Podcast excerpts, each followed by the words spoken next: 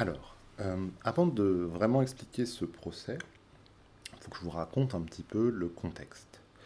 On est au XVIIe siècle, euh, entre 1600 et 1700, ce qu'on a appelé le grand siècle hein, de l'histoire de France. Alors c'est un siècle où la France était un pays très puissant, où il y a eu de nombreuses conquêtes militaires qui font que à la fin du XVIIe siècle, la France avait à peu près le, territoire qu'elle a aujourd'hui. Euh, a conquis le Roussillon, des territoires dans les Alpes, dans l'Est, dans le Nord, etc.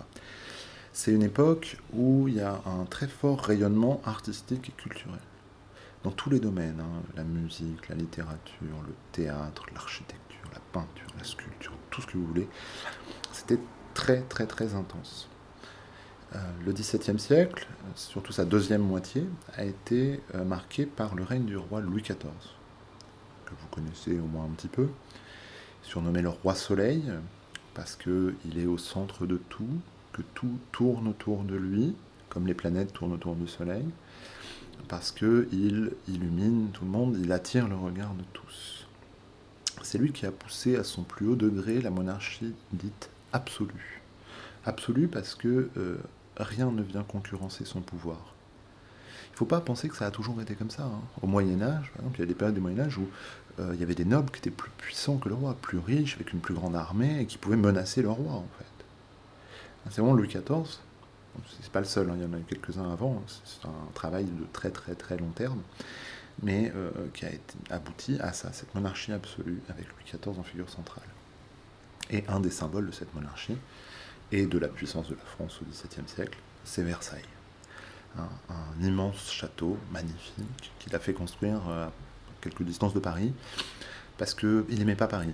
Paris, c'est des mauvais souvenirs. Il y a eu une révolte des nobles et d'une partie du peuple quand Louis XIV était petit, hein, dans toutes ces ruelles tortueuses du centre de Paris, ça sentait encore le Moyen Âge. Et puis là, il y a la population et les nobles qui se sont révoltés, ils contestaient l'autorité de sa mère, qui régnait euh, à sa place parce que lui était trop petit. Donc il garde un très mauvais souvenir hein, de fuite en pleine nuit et tout, et il s'est dit, bon, ces nobles, là, je vais les mettre au pas une bonne fois pour toutes. Et puis, euh, je vais construire quelque chose qui n'est pas... Euh, un des vieux quartiers héritiers du Moyen Âge, mais quelque chose de moderne, de notre époque, qui montre la grandeur du pays. Donc Versailles. Versailles, ça servait donc à montrer la grandeur, ça c'est clair, à tout le monde. Tous ceux qui venaient se disaient Waouh, forcément je suis dans le plus grand pays du monde. Et puis ça servait à contrôler les nobles. Ça a très très bien marché. Hein. Très très bien. C'est-à-dire qu'en fait, bon, il n'y avait pas tous les nobles ici, hein, mais une partie des nobles vivaient à Versailles et tout leur emploi du temps était autour de celui du roi, en fait, était dicté par plein de rituels, le lever, le coucher, le machin.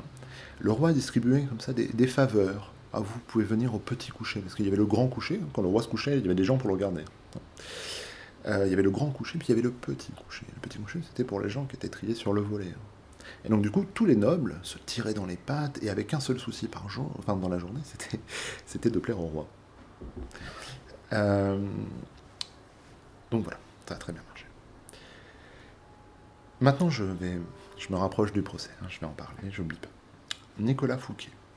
Nicolas Fouquet était surintendant des finances, c'est-à-dire qu'il était ministre de l'économie, des finances, du trésor public. C'était quelqu'un de très riche et de très influent, qui avait autour de lui beaucoup d'écrivains, d'intellectuels, dont notamment Jean de La Fontaine, qui a écrit cette fable. Bien, il est arrêté par D'Artagnan, celui des trois mousquetaires, et on organise un procès. Alors, ce, cette arrestation et ce procès, hein, euh, derrière, il y a le roi. Hein, c'est lui qui a décidé. Parce que le pouvoir de Nicolas Fouquet est trop important, c'est une menace, c'est la monarchie absolue hein, maintenant, donc personne ne vient faire concurrence au roi. Personne. Donc le procès, on accuse Nicolas Fouquet de détournement de fonds euh, ce qui est une accusation sans doute euh, assez justifiée parce que, hein, pour le coup, là, c'est pas complètement bidon, parce que les finances du royaume sont pas en très bon état, euh, mais surtout, lui, Fouquet, pendant qu'il a été ministre, s'est enrichi de manière incroyable jusqu'à devenir l'homme le plus riche de France.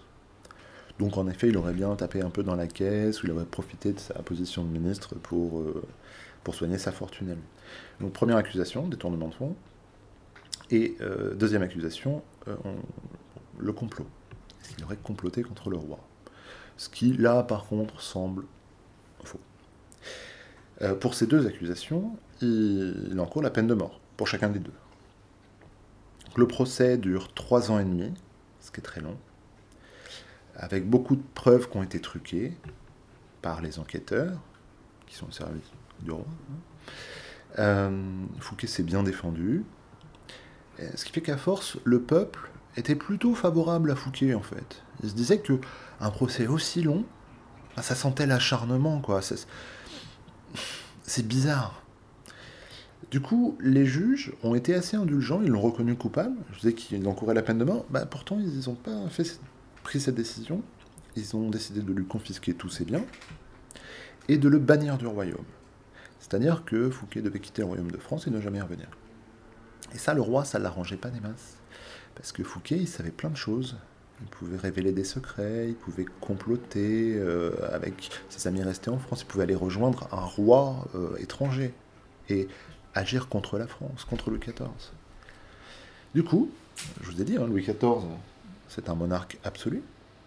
Eh bien, il a transformé la sentence des juges, il a changé hein, pour une peine de prison à vie. Donc euh, Fouquet s'est retrouvé emprisonné dans un château, deux pièces, euh, et puis il avait des gardes pour veiller sur lui. Et il est mort là, peut-être, peut-être empoisonné. Pas sûr. Donc je vous ai dit que La Fontaine était un ami de Fouquet. Ce procès avait été beaucoup suivi, notamment par Madame de Sévigné, euh, écrivaine, qui a écrit beaucoup de lettres euh, justement pour raconter tout ce procès.